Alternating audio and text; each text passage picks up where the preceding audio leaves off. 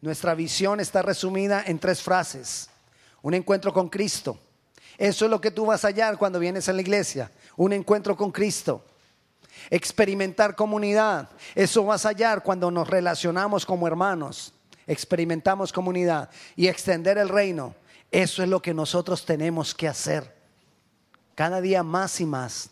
Cada día más y más. Para que sean más y más las vidas que conocen al Señor. Amén. ¿Alguien recuerda de qué hablamos hace ocho días? Ver con los ojos espirituales o no ver con los ojos naturales. Una es contraria a la otra. No hay intermedio. O veo con los ojos espirituales y si no estoy viendo con los ojos espirituales, quiere decir que estoy viendo con los ojos naturales. No hay más. Ok, hoy vamos a mirar la segunda parte de Guiados por los Ojos del Espíritu. Hace ocho días estuvimos hablando de un personaje, Lot, sobrino de Abraham. Y veíamos cómo Lot había tomado decisiones basado en lo que veían sus ojos naturales. Nuestros ojos naturales, lo que ven nuestros ojos naturales nos deslumbra. ¿Recuerda ese dicho popular? No todo lo que brilla. Ok, eso es verdad. Y nuestros ojos naturales nos deslumbran y wow, el negocio de la vida. Wow, la mujer que yo esperaba. Wow, ¿qué más? ¿Qué más nos ha deslumbrado? negocio, una mujer. ¿Ah? un hombre. Pues, obviamente, sí, gracias. ¿Qué más nos ha deslumbrado? Un carro, una casa, bienes, poder, bueno, qué sé, qué sé yo, pero de todos modos Lot tomó decisiones erradas porque se fijó en lo que veían sus ojos naturales y eso trajo consecuencias sobre su vida, sobre su familia, sobre sus hijos y sobre sus generaciones que todavía esa decisión de Lot está haciendo efecto. ¿Sabía que muchos de los árabes son descendientes de esas... ¿Cómo, cómo se llama cuando estas, las hijas de Lot tuvieron relaciones sexuales con su papá? Incesto. Muchos de los árabes son descendientes de esos, de esos dos incestos. Y usted sabe el problema que hay hoy. Es más, este fin de semana se ha escuchado noticias. Bueno, Lot tomó decisiones que afectó sus generaciones. Hoy vamos a hablar de otro personaje para continuar y vamos a hablar de Pedrito. Pedro. Pedro, Pedro, Pedro, le decía Jesús. Pedro, miren los problemas que tenía Pedro. Pedro tenía problemas de rencor. Digo que tenía problemas de rencor porque un día Pedro le dijo a Jesús, Maestro, ¿hasta cuándo tengo que perdonar? O sea que él, que no quería, él no quería perdonar. Tenía problemas de rencor en su corazón. ¿hasta cuándo tengo que perdonar? Yo no quiero perdonar. Yo no quiero andar perdonando a la gente. Ese era Pedro. Pedro entonces tenía eh, problemas de rencor, pero Pedro tenía también problemas en sus reacciones. ¿Usted recuerda cuando él estaba con cuando, cuando él estaba con Jesús y vinieron a apresar a Jesús? Y lo primero que hizo Pedro fue Ah, no, así no es. Sacó su machete y le, quitó la oreja a uno de los alguaciles que venían a apresar a Jesús. Pedro llevaba con Jesús casi tres años andando con él y todavía andaba con, el machete aquí cargando. Y era reactivo y se enojaba. Ahí a Jesús le tocó buscar la oreja del, alguacil y oró y se la sanó. Y le dijo así, no, Pedro. Pedro tenía problemas de reacciones. Pedro usaba métodos carnales y llevaba más de casi tres años con Jesús. Más de tres años, no, casi tres años con Jesús. Juan 18, 10 nos dice esa parte de la historia en el momento en que llegan y entonces Pedro le dice, Pedro, eh, Jesús le dice a Pedro, ¿por qué lo hiciste? No lo debiste haber hecho. Entonces Simón Pedro, que tenía una espada, la desenvainó. La tenía ahí guardadita. E hirió al siervo del sumo sacerdote y le cortó la oreja derecha. Y el siervo se llamaba Malco. ¿Por qué pusieron el nombre del siervo? No sé. Pero se llamaba Malco. Ok. Pedro además de eso tenía un corazón dividido. Estamos, estamos hablando hoy de siendo guiados por los ojos del Espíritu. Pedro tenía un corazón dividido. Es decir, Pedro en un momento podría estar escuchando la voz de Dios y hablando de parte de Dios y al ratito podría estar escuchando la voz del diablo y, hablando de parte del diablo.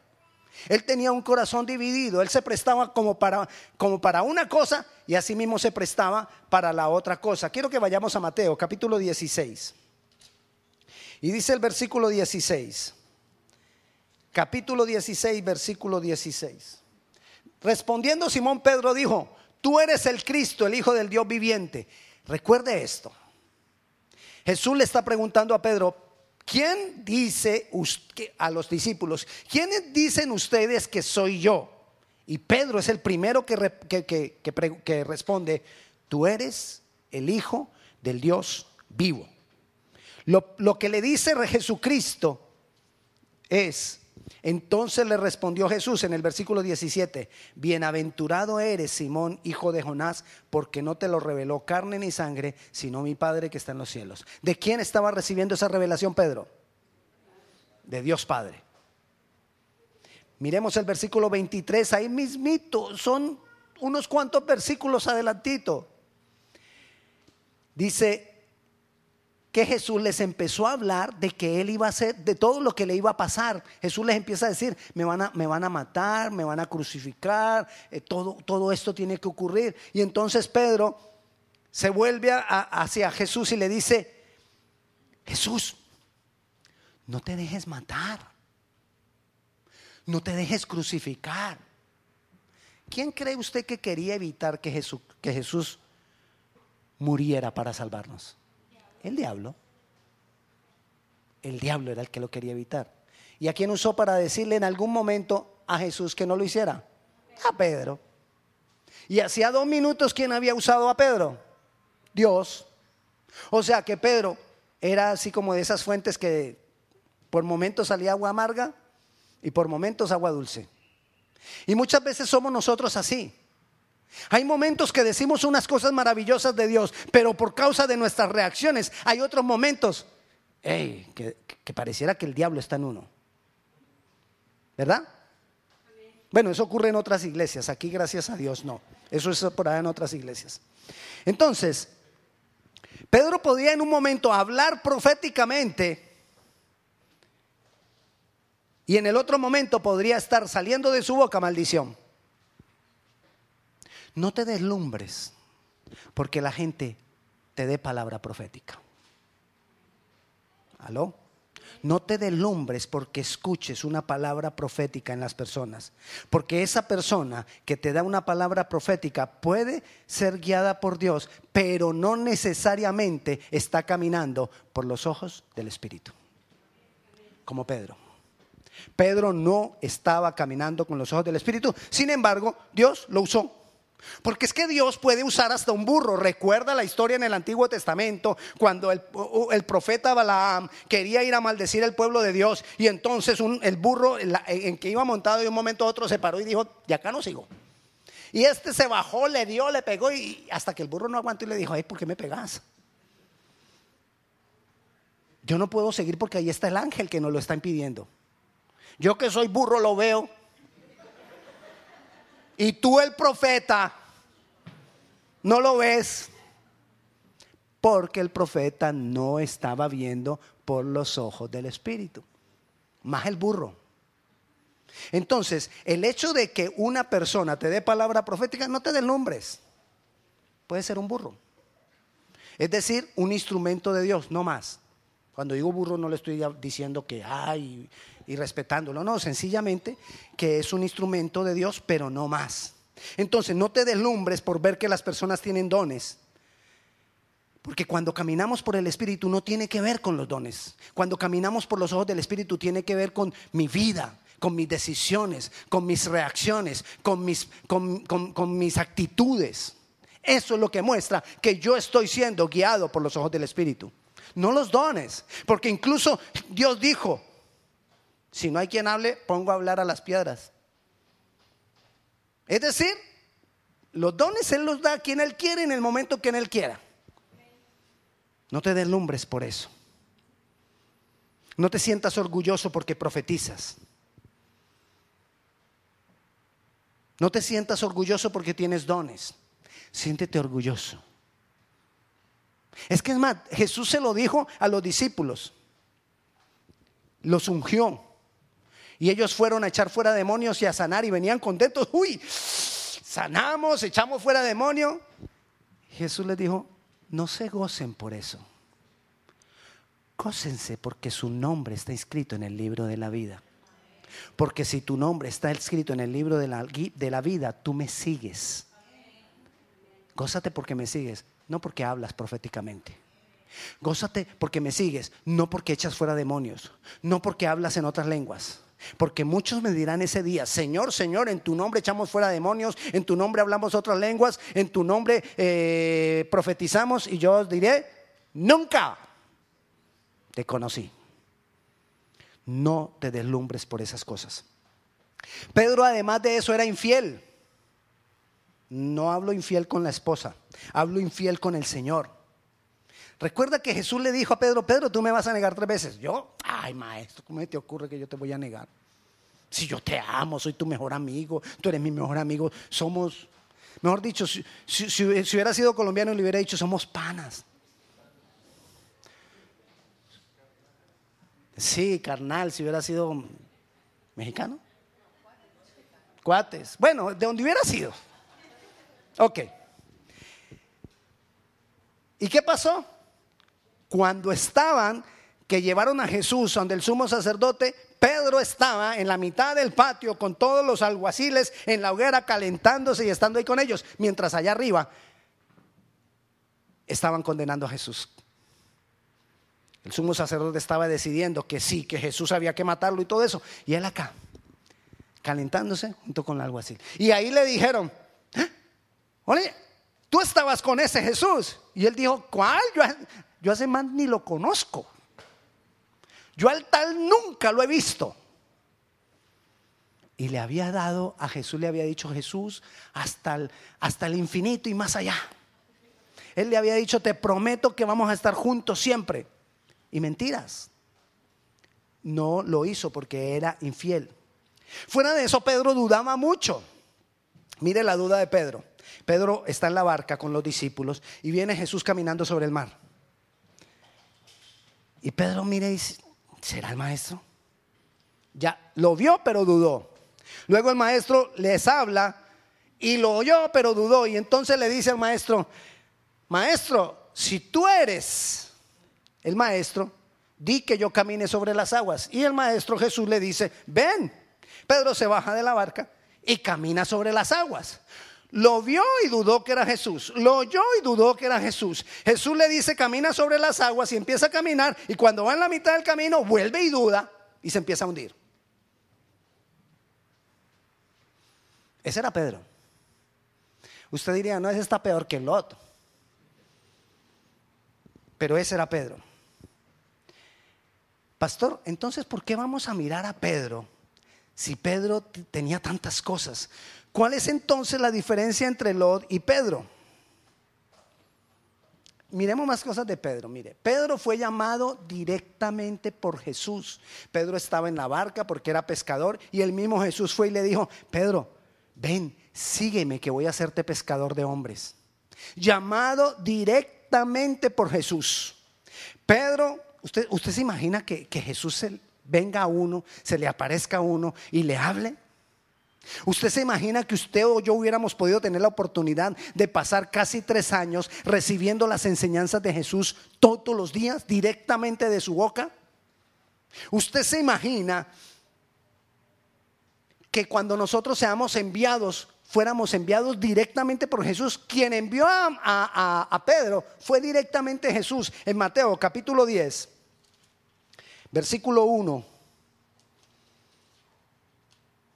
dice, entonces llamando a sus doce discípulos les dio autoridad sobre los espíritus inmundos para que los echaran fuera y para sanar toda enfermedad y toda dolencia y los envió. Ahí estaba Pedro, porque en el versículo 2 dice los nombres de los doce eran y comienza con primero Simón, llamado Pedro.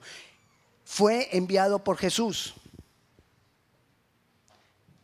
A Pedro, el mismo Jesús le dio las llaves del reino, el versículo que nos vamos a memorizar.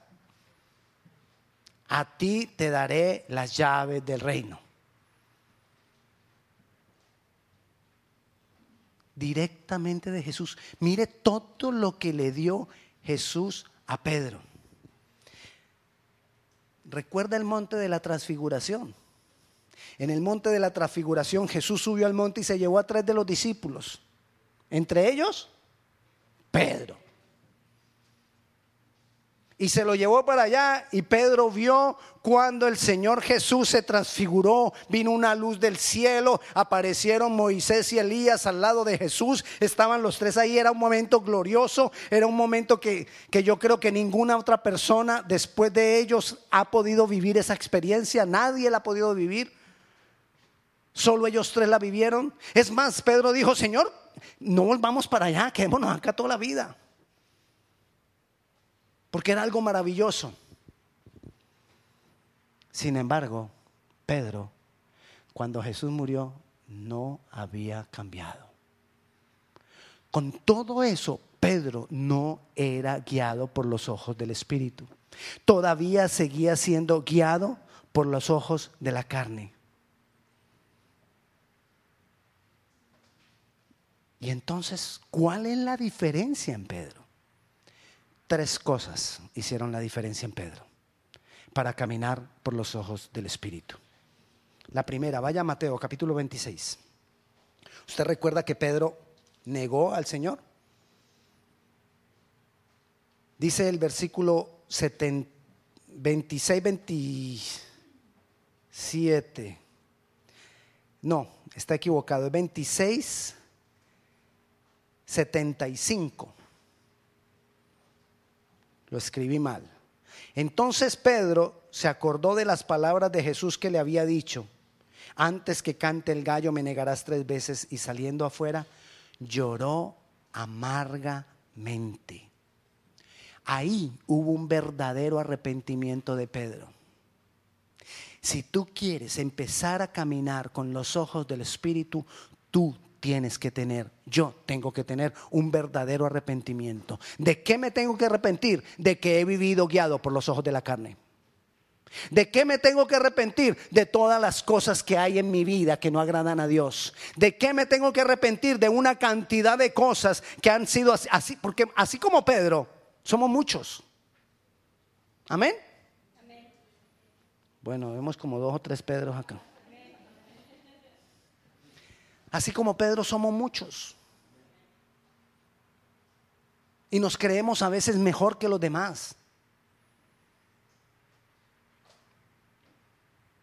Necesitamos un verdadero arrepentimiento. Esa tristeza que vino sobre Pedro, dice la palabra del Señor que hay dos tipos de tristeza. La tristeza que es del mundo, que me pongo triste porque he pecado pero no cambio. Eso trae muerte y de nada te sirve. Remordimiento, de nada sirve. Pero la tristeza que viene de Dios trae vida. Porque me transforma, porque me cambia. Esa fue la tristeza que sintió Pedro ahí. Una tristeza por pecar, una, una tristeza por haber negado a, a Jesús, una tristeza por no mirar con los ojos del Espíritu. Y se arrepintió. Necesitamos un verdadero arrepentimiento. Necesitamos arrepentirnos. La segunda cosa que necesitamos, vaya a Mateo capítulo 28, versículo 17. Tú y yo necesitamos un encuentro con Jesús resucitado. El encuentro que tuvo Pedro después de que Jesús había resucitado fue trascendental, porque ese encuentro le llevó a adorar a Jesús. Mire lo que dice el versículo 17 en Mateo 28. Y cuando le vieron, le adoraron, aunque algunos dudaban, pero le adoraron. Usted antes de este momento, usted no encuentra, aunque ellos pasaban días con Jesús, tiempo con Jesús, iban y venían con Jesús, no lo adoraban. No lo adoraron. Y era Jesús el Hijo de Dios, sin embargo no lo adoraron. Pero acá, cuando ya le ven resucitado, entonces ahí dicen definitivamente, este es Dios. Y le adoran. Eso transformó la vida de, de Pedro. Eso cambió la vida de Pedro.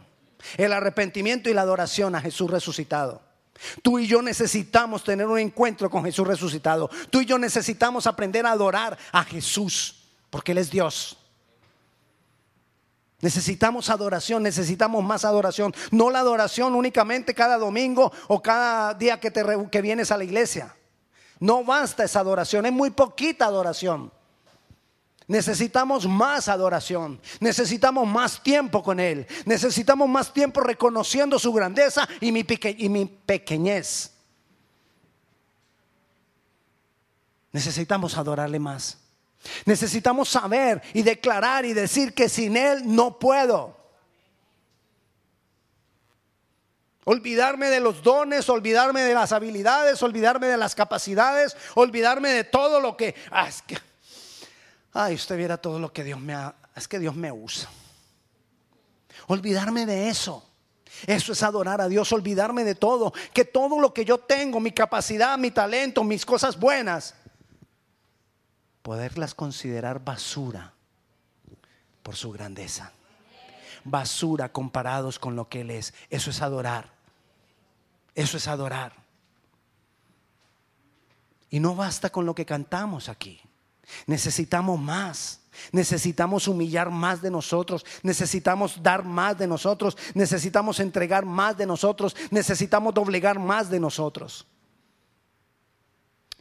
Tres cosas necesitamos. Un verdadero arrepentimiento. Segundo, un encuentro con Jesús resucitado que me lleve a adorarle. Adorarlo. Adorarlo. Y tercero, la llenura del Espíritu Santo. Eso fue lo que transformó la vida de Pedro. La llenura con el Espíritu Santo. En, Hechos, capítulo 2, versículo 4 dice la palabra, y fueron todos llenos del Espíritu Santo y comenzaron a hablar en otras lenguas según el Espíritu les daba que hablasen. Ahí lo importante no es que hayan hablado en otras lenguas. Ahí lo importante es que fueron llenos del Espíritu Santo. Ahí lo importante no es el don. El don fue una consecuencia. Ahí lo importante fue la llenura del Espíritu Santo sobre sus vidas. Y necesitamos buscar la llenura del Espíritu Santo. No nos podemos conformar con que Dios a veces me hable. Porque necesito que el Espíritu Santo venga a transformar mi, mi, vida, cambiarme. Necesito encontrarme cara a cara con Él en la palabra del Señor y que Él me diga, estás errado, estás mal, eres pecador, te falta santidad, te falta entrega, te falta humildad. No manipules más tu vida, no manipules más a tu pareja, no manipules más a tus hijos, no manipules más en el trabajo, deja la manipulación. Eso es ser guiados por los ojos del Espíritu. No manipular las cosas, porque somos expertos en manipular las cosas. Somos em, eh, expertos en darle la vuelta a las cosas.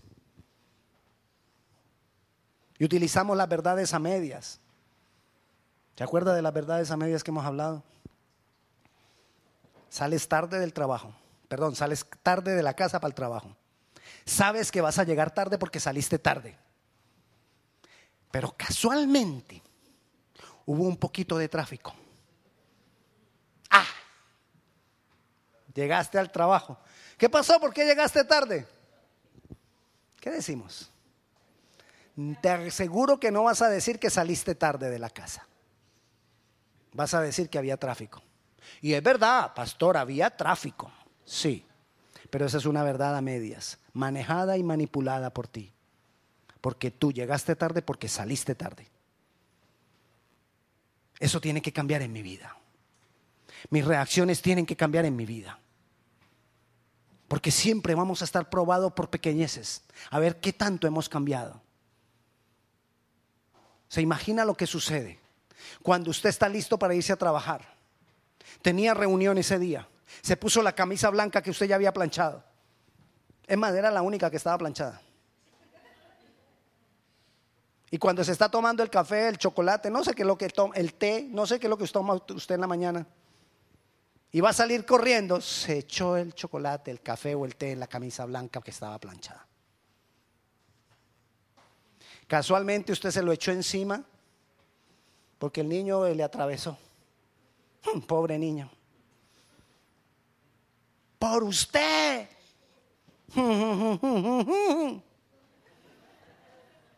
Cosas que decimos en casa pero no son permitidas decir en el púlpito.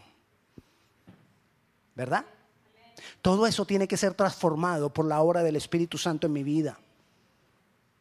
Mis reacciones, mis acciones, mis decisiones. Necesito la guía del Espíritu Santo, pero no por un momento. Necesito que algo sea permanente, que me, que me, sea cambiando. Que cuando tú leas la palabra, pastor, leí la palabra y ¿qué, qué entendiste? No, muy linda. Pero ¿qué te dijo de ti? No, pastor, es que me habló de Pedro. Pedro si era mala. Pedro, Pedro no. Es más, no sabemos ni por qué Jesús lo escogió. Sí, pero es que Pedro somos nosotros también. ¿Cuántos Pedro sabemos aquí escuchando la palabra? ¿Cuántas veces Pedro se sentó a escuchar a Jesús? Igualito que nosotros. ¿Tú, tú no crees? ¿Tú te imaginas cuántas veces aplaudió Pedro a Jesús? ¿Te imaginas? ¿Cuántas veces lo aplaudió? Amén, Jesús.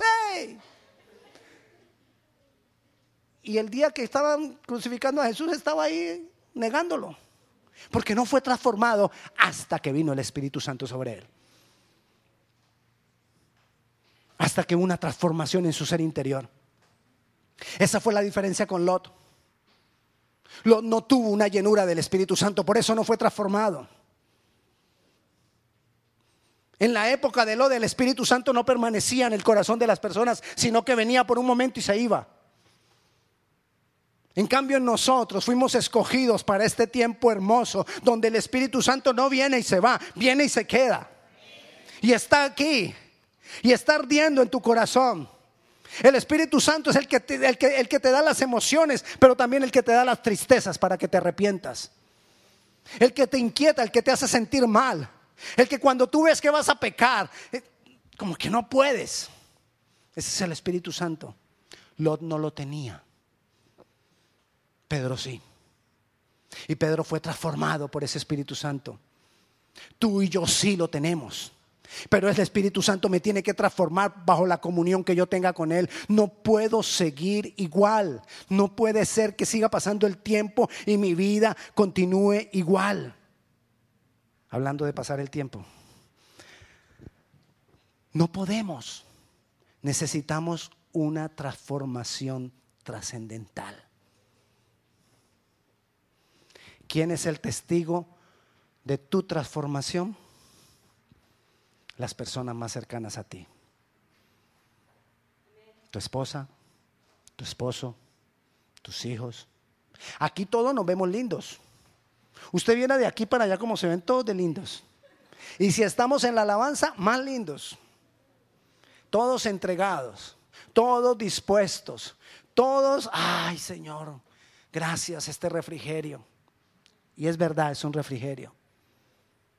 Pero de nada sirve si mi vida no es cambiada. Tu suegra es la que sabe cuán, transformado eres. Ahí tengo la mía. Vamos a ver qué me dice ahora en la casa que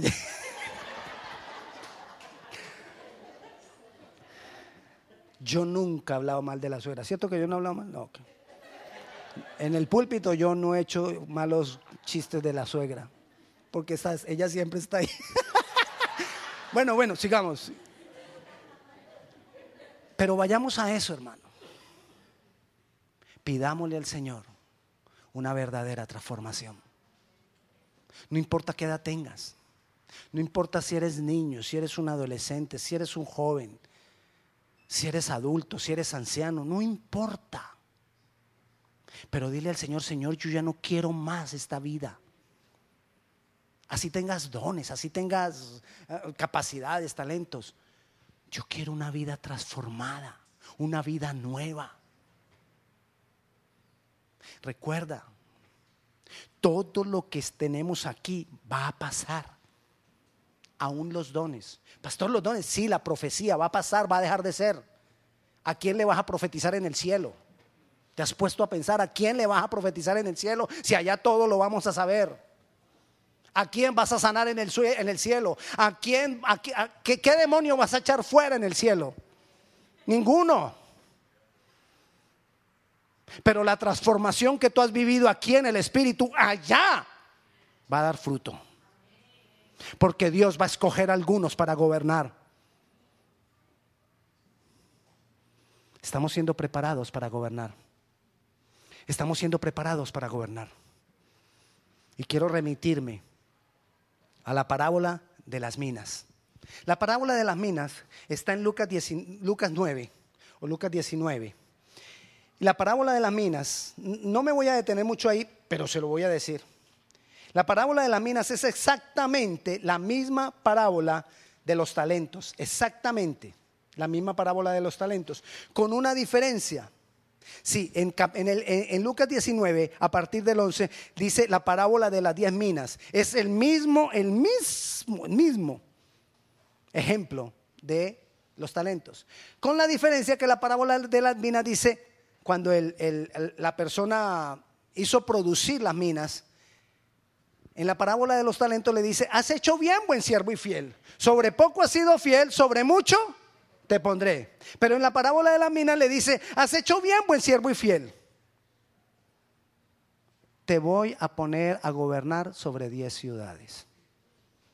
A gobernar. ¿Y cuándo? Cuando venga el tiempo en que Jesús venga a gobernar la tierra.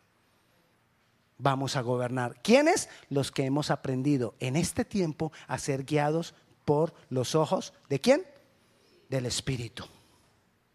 El versículo 16 se lo voy, a decir. 19, 16. Vino el primero diciendo, Señor, tu mina ha ganado diez minas. Él le dijo, está bien, buen siervo, por cuanto en lo poco has sido fiel, tendrás autoridad sobre diez ciudades. ¿De qué te sirven los dones si tu vida no ha sido transformada? Es el fruto del Espíritu el que se manifiesta y es el que va a perdurar y el que va a trascender. Y así vamos a hacer tesoros en el cielo. El Señor te dijo y nos dice, no te hagas tesoros en la tierra donde el hollín y la polilla corrompen. Hazte tesoros en el cielo donde ni, ni, ni el hollín ni la polilla corrompen, porque eso va a perdurar. Yo te pregunto, ¿estás preocupado? ¿Te has sentado a pensar? ¿Has meditado si estás haciendo tesoros en el cielo? Si tú quieres hacer tesoros en el cielo, debemos ser guiados por los ojos del Espíritu. Pastor, y, toda esa gente que hemos liberado y que hemos... De nada te va a contar eso allá. Recibiste tu paga aquí cuando las personas te digan, ay, qué don tan lindo usted tiene. Ay, pastor, usted predica muy bonito allá, en el cielo. ¿A quién? ¿A quién le vamos a predicar? ¿A quién le vamos a hablar la palabra? Nada de eso. Necesitamos ser transformados, necesitamos ser cambiados. No puedes seguir igual, no puedes seguir tomando decisiones erradas, no puedes seguir viviendo tu vida como, como, si fuera algo que, que, va y viene. No puedes quitarle valor a tu vida. Tu vida es lo más importante que Dios te ha dado y es lo más importante que debe ser guiado por los ojos del Espíritu. Pasan los años. Quizás ya tienes, quizás ya tienes cuántos? Veinte. Quizás ya tienes los que tienes, pero necesitas cambiar. Amén. Y ser guiado por los ojos del Espíritu. Manipulamos las cosas, pero a Dios ¿quién podrá manipular a Dios? ¿Quién se podrá esconder de Él? ¿Quién podrá engañarlo? ¿Quién Nadie. Nos engañamos unos a otros. Nos hacemos creer que estamos bien a unos a otros. Y utilizamos a veces un lenguaje religioso para, para hacernos creer de que somos, uy, gloria a Dios, santo. Para hacernos creer como espirituales.